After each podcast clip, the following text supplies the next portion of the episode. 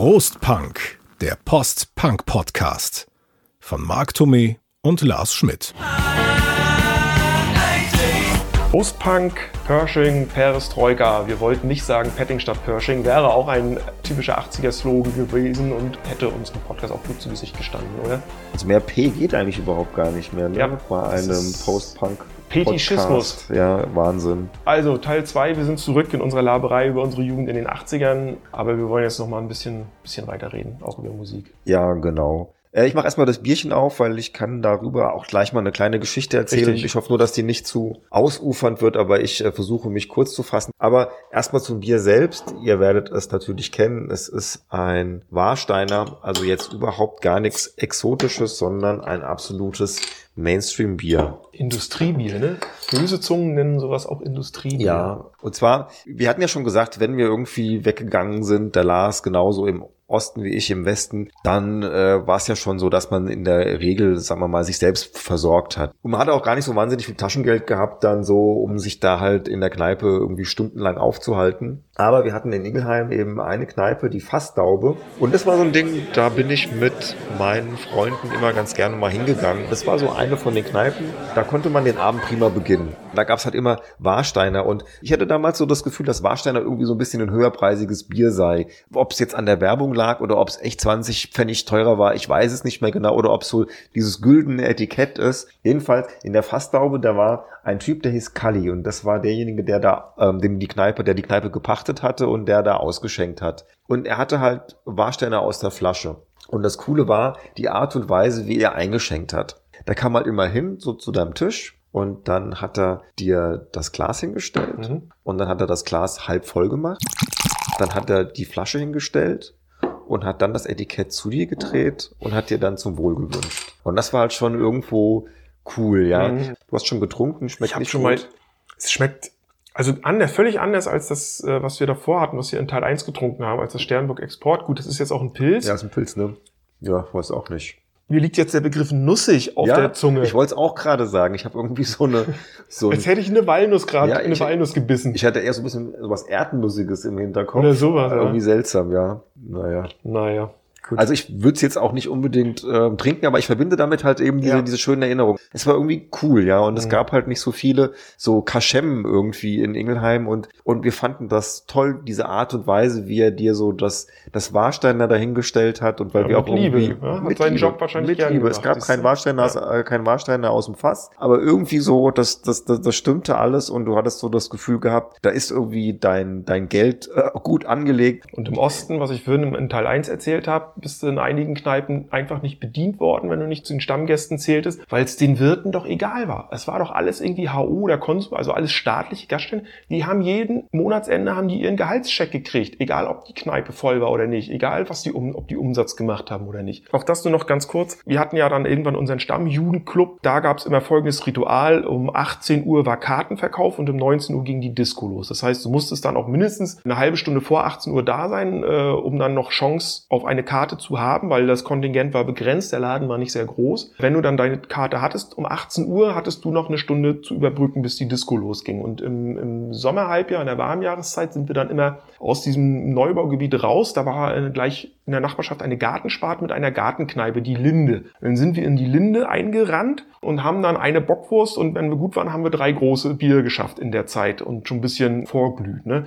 Da wurde man wenigstens bedient. Das Immerhin war- etwas. ja, und dann hinterher wurde dann mit Cola, Wodka oder Gin Tonic weitergemacht. Im Jugendclub 35. Jahrestag hieß der übrigens. Also das mit, mit dem so Hartsprit, ja doch, wir haben das auch getrunken. Also wir hatten auch dann teilweise eben, auch gerade, weißt du, wenn du irgendwie bei, bei jemandem zu Hause warst, wo die Eltern nicht da waren und dann gab es natürlich immer auch die Möglichkeit, die Bar der Eltern sich mal Mhm. genauer äh, anzugucken. Und es ging ja wirklich, wie wir auch in der letzten Folge schon gesagt haben, in erster Linie um die Wirkung. Wobei ich sagen muss, ich hatte dann doch schon relativ äh, früh dann so mit, ich weiß nicht, mit 18, 19 war ich dann immer mit dem einen Kumpel, haben wir so Mainz-Touren dann gemacht. Also ich hatte ja schon gesagt, wir haben ein bisschen, wir hatten zwar einen Plattenladen in, in Ingelheim, den, den Ohrwurm, und bei dem konntest du schon ähm, auch mal Sachen bestellen. Und der hatte natürlich dann auch ein bisschen Cure irgendwie so da. Da habe ich mir zum Beispiel meine erste Cure-Platte gekauft.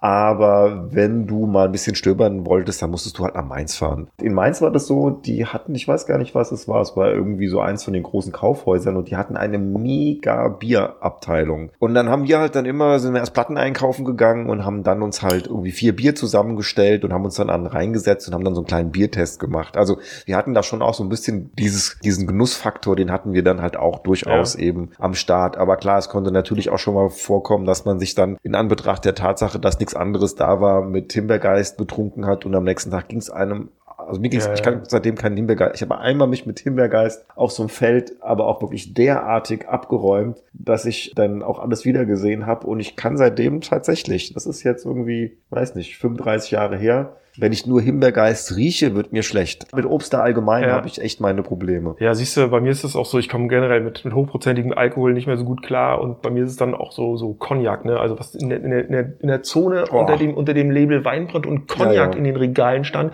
das würdest du heute nicht mal mehr als Kommodenlack nehmen, ne? Wir hatten noch. Das war, das war bei uns, es ist bei uns aber nicht groß anders. Also das, was in Deutschland hergestellt wird, ist zum Großteil echt extrem wenig genießbar.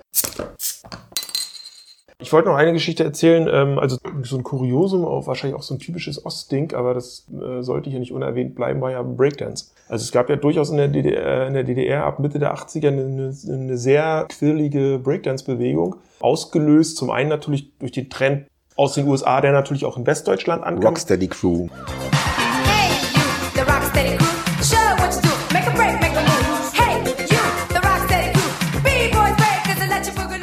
Ich selber kann mich noch erinnern, es gab, ich weiß nicht mehr in welchem Jahr das gewesen ist, aber da gab's, es gab immer irgendwie bei euch im ZDF oder ARD in den Sommerferien auch so eine, so eine Feriensendung, so ein Ferienprogramm. Hallo, Leute, es sind Ferien, alle machen blau von Flensburg bis nach Oberammergau. Und da gab's so einen Breakdance-Kurs. Einer meiner Kumpels damals, der fand das auch cool und der hat dann immer versucht mitzutanzen und so. Und ich habe das auch mal versucht, ganz ehrlich, aber ich habe schnell gemerkt, dass das nichts für mich ist weder musikalisch noch was die Bewegungsabläufe angeht. Und dann kam ja, ich meine, das war 1985, der Film Beat Street in die DDR-Kinos von Harry Belafonte, diesem amerikanischen, afroamerikanischen Bürgerrechtler und, und, Musiker. Großer Freund der DDR, weil er ja für die Rechte der äh, Unterdrückten in den USA eingetreten ist. Oder noch eintritt, ich weiß gar nicht, lebt der Mensch eigentlich noch? Wenn, muss der schon steinalt sein. Und deswegen lief dieser Film in den DDR-Kinos, der ja über so eine New Yorker Clique, die halt in der Bronx unter schlimmen Verhältnissen lebt und dann sich quasi ihren Lebensinhalt im Breakdance entdecken. Beat Street Breakdown! Da hat aber natürlich wieder die DDR-Kulturpolitik wieder nicht eins und eins zusammengezählt, weil der Lebensstil, der dort von den unterdrückten Afroamerikanern in der New Yorker Bronx in diesem Film vermittelt wurde, überstieg bei weitem alles das, was sich DDR-Jugendliche so gemeinhin erträumten. Und die fanden das alle so geil. Und da gibt's auch eine schöne Dokumentation äh, über Breakdance in der DDR, die mal später dann in den Nullerjahren, glaube ich, produziert wurde, wo einer sagte, äh, man hat uns immer erzählt, wie unterdrückt die Schwarzen in den USA sind. Dann haben wir Beat Street gesehen, mit welchen geilen Klamotten und Kassettenrekordern die da rumlaufen. Und dann haben wir gesagt, wenn die unterdrückt sind, dann möchten wir auch in die USA und unterdrückt werden. Dadurch hat sich aber, wie gesagt, eine riesengroße Breakdance-Szene in der DDR entwickelt. Und jetzt kommt ein super Übergang, denn ich habe ja mit meinem Kumpel Roli, und noch mit ein paar anderen aus meiner damaligen Schulklasse. Wir haben ja mal eine, Schuldisco auf die Beine gestellt, die nachher sogar ein bisschen größer als eine Schuldisco geworden ist. Und da hatten wir nämlich mal die Stralsunder Breakdance-Gruppe auch zu Gast, die bei uns dann so ein Schau Schauturnier, wollte ich gerade sagen, äh, Schautanzen gemacht haben. Die Melodics, die gibt's glaube ich, bis heute. Waren damals auch dann, als es sogar DDR-Meisterschaften gab, sehr erfolgreich, immer vorne mitgemischt. Das sind echt so, das so Sachen, das wusste ich nicht. Um, also ich finde das total ja, ja. interessant, ja. Also äh, es gab mit Sicherheit auch hier bei uns irgendwie äh, diverse Leute, die so Breakdance gemacht ja, haben, aber das war aber ziemlich undergroundig. Also der Hip-Hop, denn der, der hatte ja hier auch den Durchbruch tatsächlich erst so in den frühen 90ern geschafft. Also diese ganze mhm. Kultur war vorher eigentlich ziemlicher Untergrund gewesen. Aber dass ihr da sogar Meisterschaften hatte, das ist mir das völlig haben die neu. alles organisiert und die mussten, das kommt dann auch in dieser Doku gut rüber, was die dann auch vor diesen dass die dann auch für Behördengänge machen mussten, bis das mal anerkannt wurde, dass die dann noch, du brauchtest ja für jeden Scheiß, brauchtest du ja eine mhm. Auftrittsgenehmigung im Osten. Die konnten sich ja nicht einfach irgendwo hinstellen, ne? Es gab welche, die wurden, haben sich irgendwo auf eine Straße äh, oder irgendwo auf einen Platz, haben die sich hingestellt, haben ihre Tänze gemacht, dann kamen die Bullen und Aber haben ja, die was eingefangen. Ich überlege gerade, ne? für die muss es ja noch also wie sind die denn an ihre, an ihre Musik rangekommen? Also, weißt du, wenn du wirklich so diesen früh, Mhm. ähm, diesen frühen Hip-Hop aus den, aus den 80ern haben willst, so, also auch so eben die Rocksteady Crew, ist Ja. ja noch, die hat's ja geschafft bis in die deutschen Charts, aber so Africa Bambata und wie sie alle hießen ja. Kann ich dir nicht ähm, beantworten. Grandmaster Flash and the Furious Five und eben so dieser Elektro-Sound und so weiter. Also das Ja. ist ja wirklich schwierig, weil Also du das ja auch hier bei uns im über Radio West, nicht über, gekriegt über hast. West Connections und dann halt kopiert und weiterverteilt. Es gab dann ja auch die Electric Beat Crew, sozusagen die erste äh, DDR-Hip-Hop-Band, die ja auch dann kurz vor der Wende irgendwie, ich meine zumindest noch eine Single sogar bei Amiga rausgebracht hat. Electric Beat Crew, here we come. The top of the the beat goes on. die haben die auch dann angefangen selber natürlich zu experimentieren und, und versucht selber irgendwie diese Sounds zu machen. Ich weiß jetzt nicht genau aus dem Kopf, wie diese Dokumentation heißt. Äh, Also wenn man Breakdance DDR googelt oder mal Mhm. bei YouTube guckt, dass man da was findet. Mhm. Weil da diese ganzen Fragen, auch die du jetzt gestellt hast, auf jeden Fall beantwortet werden. Ähm, wirklich eine, eine sehr, sehr sehenswerte äh, Doku. Und diese Disco, von der ich noch kurz reden wollte, von wegen, wenn alles, was, was läuft, scheiße ist, dann mach's einfach selber. Also das war nämlich das, wo wir gemerkt haben, es gibt in Stralsund zu wenig coole Diskos. Warum machen wir das nicht selber so? Dann gehst du natürlich zuerst irgendwie an deiner Schule, kann man das hier nicht in irgendeinem Rahmen, in irgendeiner Möglichkeit machen.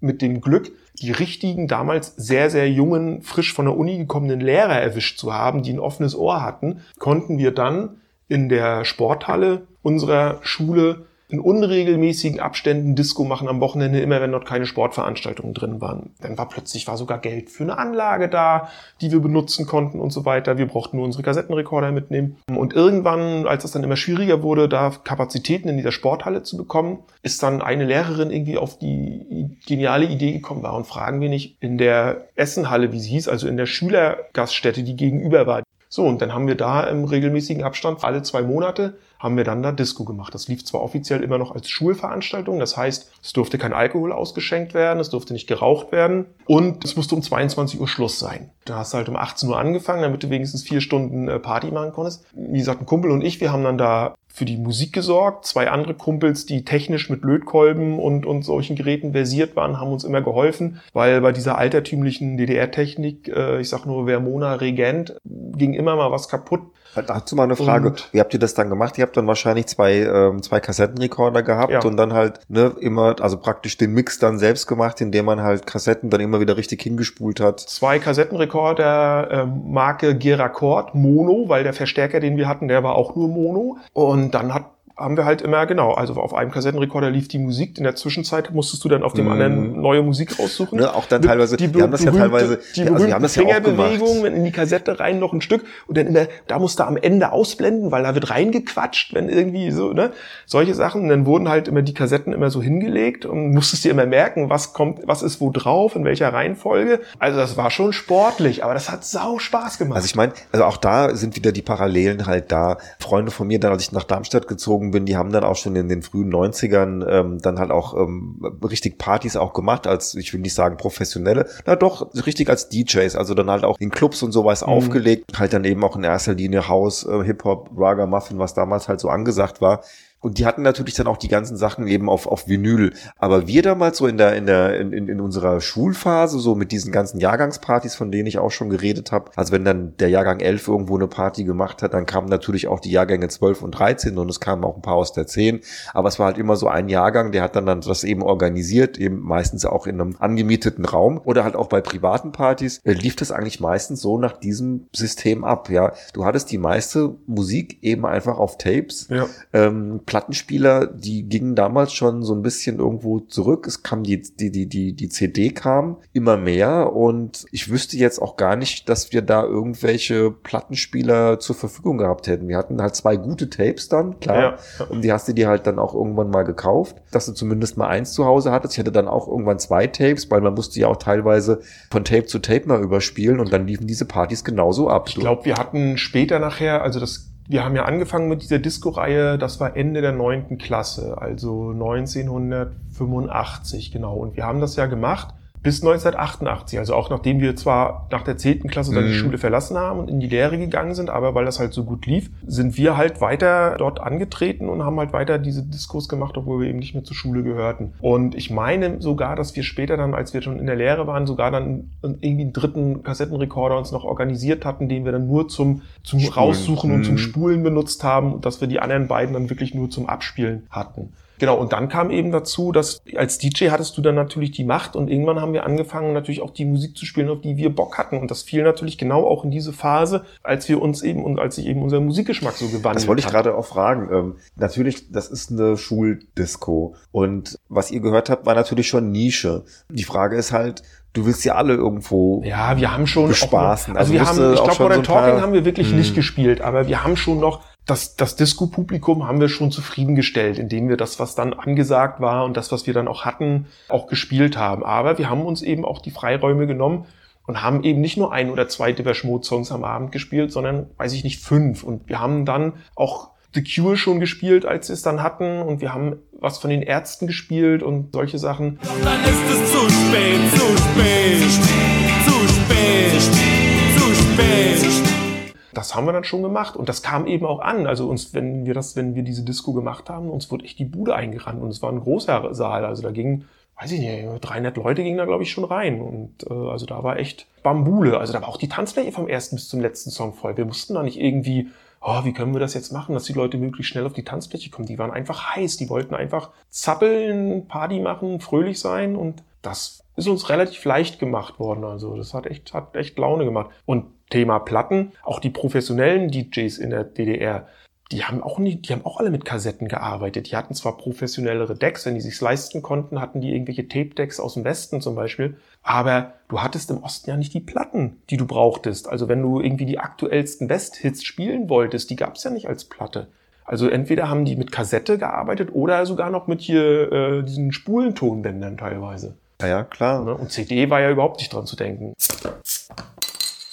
Nee, was wir noch gemacht haben, also wir haben natürlich ähm, nicht so wie ihr da so richtig praktisch als verantwortlicher DJ diese Partys veranstaltet, aber wenn wir dann halt so Jahrgangspartys haben, dann konntest du natürlich auch mal deine Mixtapes irgendwo auflegen und ähm, die Variante dann zu diesem Live-Mixing war halt dann einfach, sich im Vorfeld äh, einen geilen Mix zusammenzustellen. Mhm. Darum halt dann auch das zweite Tape-Deck, weil das brauchtest du einfach zu Hause, um halt dann von Schallplatte, später von CD und von Tape dir halt dann einfach so ein 90-minütiger zusammenzubasteln. Der war auch wirklich bis zur letzten Sekunde voll. Ja, du hast dann halt Ja. ausgefadet, dann damit da bloß kein, kein, keine Wartezeit drin ist, ja. Das Ding musste einfach dann umgedreht werden und zack, wieder, wieder rein.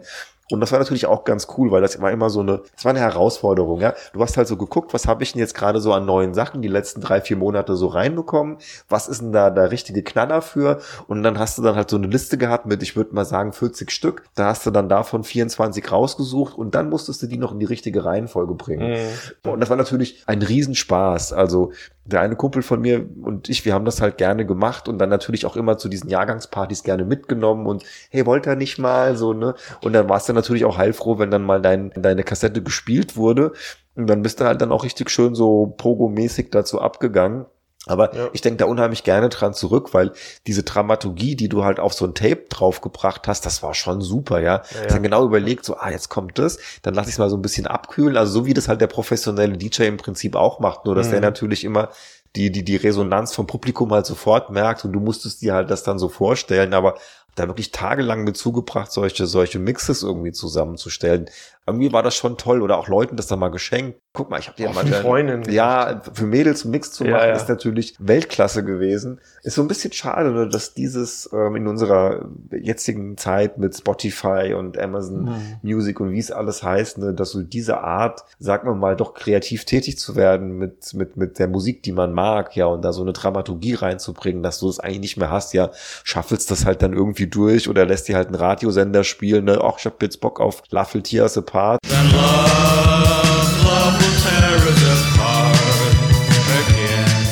Oder ich habe jetzt Bock auf, keine Ahnung, die Beastie Boys und dann lasse ich mir halt das Beastie Boys Radio durchspielen und das Ja. ist natürlich dann ganz geil, ne, weil man auch neue Sachen kennenlernt, aber ich fand so diese, diese Kassetten, das war schon irgendwo Mhm. eine, eine tolle Sache, aber halt auch typisch 80s, ne? Ja, ja, Aber ich ja. habe das noch bis, das noch bis in die 90er Ich gemacht.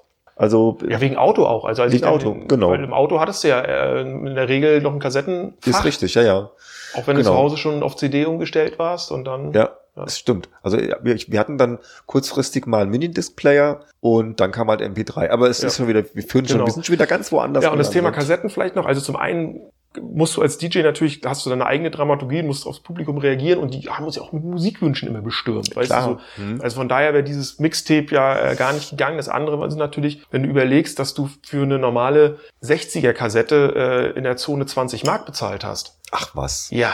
Das, das konntest du auch als Lehrling konntest du da keine, nicht, jeden Monat eine neue leisten. Ne? Und, ähm, Ach du Scheiße, aber da ist doch, das also ist das, doch, das war limitiert. Das ist doch echt- nix. Also Ja, ich meine, ja. weißt du, da ist doch nicht mal was drauf. Nee, und die, die, die 90er waren ja noch teurer. Die haben, glaube ich, 27 Mark oder so gekostet. ich Ach du. Scheiße, da musst du die Dinger Das heißt, wieder du musstest dann irgendwann alten, alten Kram, entweder musstest du alten wie Kram löschen oder ist ja. das denn? Ich hatte ja auch das Glück durch, durch Westverwandtschaft, dass ich, das war immer Mhm. so, das wusste meine Tante auch, beziehungsweise wenn wir Besuch bekommen hatten, wenn die uns besucht haben, dann ist ja auch immer ein bisschen Westgeld da geblieben, so für mich. Und dann war mir so ein Fünferpack BASF aus dem Intershop, der kostet da, ich weiß gar nicht, 10 Westmark oder so. Das hat, das hat nichts gekostet. Das war, ne? Du hast dir, du hast dir immer, du, Und du das hast waren dann 90er. Ja, Boah, das, das, immer- haben, haben, das haben wir es immer gemacht. Also Ja, ich habe ja. mir immer so BASF damals gekauft irgendwie oder ich weiß nicht, TDK kam ja, ja, BSF oder. TDK, glaube ich, waren es. Ne? Und dann halt irgendwie so ein Fünferpack, das war, hat nichts gekostet. Ja, ja, ja. Also ich habe die Dinger nie weggeworfen. Ich hatte dann äh, zum Schluss, ach, ich hatte wirklich schon in den 80ern ganze Regale mit Kassetten voll, weil klar, ich meine, äh, Mhm. im Jahr oder sowas, in der Zeit, als ich noch viel Radio gehört habe und dort aufgenommen hatte, machst du im Jahr sechs, sieben Kassetten voll. Und ähm, du willst das Zeug aber auch behalten, ja, weil es ja irgendwo auch Musik ist, die du gut findest. Und dementsprechend dann halt immer wieder ins Regal reingestellt. Und dann war es natürlich auch schön, mal ältere Sachen sich wieder anzuhören. Und ich würde sagen, so ähm, 1990, wir hören ja auch jetzt so ungefähr dann mit diesem, mit dieser Zeit dann halt auch auf, äh, mit dieser, mit dieser Folge unseres Podcasts. Da waren bestimmt zwei Drittel meines Musikbestands waren Kassetten und der Rest waren dann halt Platten und dann halt später noch ein paar CDs. So war das halt dann irgendwie. Also Kassette war ein ganz, ganz wichtiges Medium Ja, gewesen. ja, Darum hast du auch Geld zu Weihnachten dann halt, war für mich ganz toll, neues Tape-Deck sich zu kaufen. Ja, das war, oh, ich krieg zu Weihnachten ein neues Tape-Deck. Ja, das konntest du dann anders aussteuern. Das hatte eine andere Qualität gehabt und so. Also das war für mich dann so, war das wichtigste Utensil, vielleicht noch neben dem Verstärker dann später und dicken Boxen, damit es auch irgendwie gut klang. Aber das Tape war schon ganz, ganz wichtig. Und zu den Kassettenpreisen im Osten nur noch eins. Also wir haben ja diesen Schuldiskos ja auch Eintritt genommen. Von diesem Geld, was dort eingenommen wurde, hat sich natürlich das Kultursäckel der Schule prall gefüllt und die Lehrerin, die dafür verantwortlich war, die das Ganze so organisiert und gemanagt hat, hat uns dann aber auch immer mal einen 20er zugesteckt. So, Konntest du dir gleich eine neue Kassette kaufen. könnt ihr euch mal wieder eine neue Kassette kaufen, damit ihr euer Taschengeld nicht dafür Aber die Dinger klingen müsst. doch auch irgendwann scheiße, wenn die halt dann echt 20 Mal überspielt hast, dann kannst du sie wegschmeißen. Ja, ich glaube, diese, klar, wenn die ein paar Mal überspielt waren, dann klang das irgendwie alles dumpf, Dumpf, und hm. äh, wehe, du hattest mal irgendwo einen Bandsalat, äh, wo das Oh, wo, gruselig. ne, wo das Band dann irgendwie geknittert war an irgendeiner Stelle und da dann was Neues über selbst die alte Aufnahme hat dann ja irgendwie komisch sich immer angehört an solchen Stellen. Also das gab's das war dann Berufsrisiko. Und genau, und ich wollte ja wirklich damals auch um ähm, in der DDR als, als Disc-Jockey oder Schallplattenunterhalter, wie es ja ist, die DDR hat ja für alle so, solche Sachen immer eigene Wörter erfunden. Ne? Der Disc-Jockey war, ja aber der, schön, war ja der Schallplattenunter- Wobei, ihr wart ja Schallplattenunterhalter oder keine- auch SPU Aber abgekürzt. ihr wart ja gar keine Schallplattenunterhalter, ihr hattet ja, Ja. Kassetten. Und der Mann am Plattenspieler heißt SPU, Schallplattenunterhalter. Jedenfalls, ähm, um, um sowas zu werden, auch musste man einen Lehrgang besuchen und eine äh, sogenannte Einstufungsprüfung ja absolvieren. Und das wollte ich tatsächlich machen und ich habe auch diesen Lehrgang besucht. Allerdings, als ich dann so weit war, dass ich hätte diese Prüfung machen können, hat mich das Schicksal ereilt. Ich musste zur Armee. Also Lars, ich würde sagen, das wird jetzt doch noch ein bisschen zu lang oder vielleicht sollten wir doch noch mal hier einen, einen kurzen Break machen, uns noch mal sammeln und dann vielleicht auch noch einen dritten Teil dieser doch sehr ausführlichen Folge Wir haben dranhängen. gedacht, wir schaffen das in zwei Teilen. Ich dachte erst, wir würden vielleicht sogar nur einen benötigen, aber Optimist. Ah ja, was willst du machen? Ich meine, das ist halt einfach ein ausuferndes Thema. Ich glaube, wir könnten doch jetzt noch stundenlang drüber quatschen. Auf jeden. Aber dann lassen wir doch jetzt mal stimmt. abbrechen. Und weil du wolltest, wir können dann wirklich beim nächsten Mal dann vielleicht noch ein bisschen intensiver drauf eingehen, wie das für dich auch war mit der Wende, wie es für mich war. Ich meine, für dich war es wahrscheinlich sehr viel einprägsamer, wobei du natürlich da auch deine ganz eigene Geschichte zu erzählen hast, wenn es um die Wende geht. Aber das ist vielleicht einfach nochmal so ein Thema, was man dann so ein bisschen highlighten sollte, indem wir dem eine eigene Folge verpassen. Dann machen wir das so. Dann sagen wir jetzt hier Cut. Ja. Herzlichen Dank fürs Zuhören, dass ihr schon zwei Teile durchgehalten habt. Und wir hören uns im dritten wieder. Richtig. Und denkt nicht, dass das jetzt zur neuen Mode wird. Nee, machen wir nicht.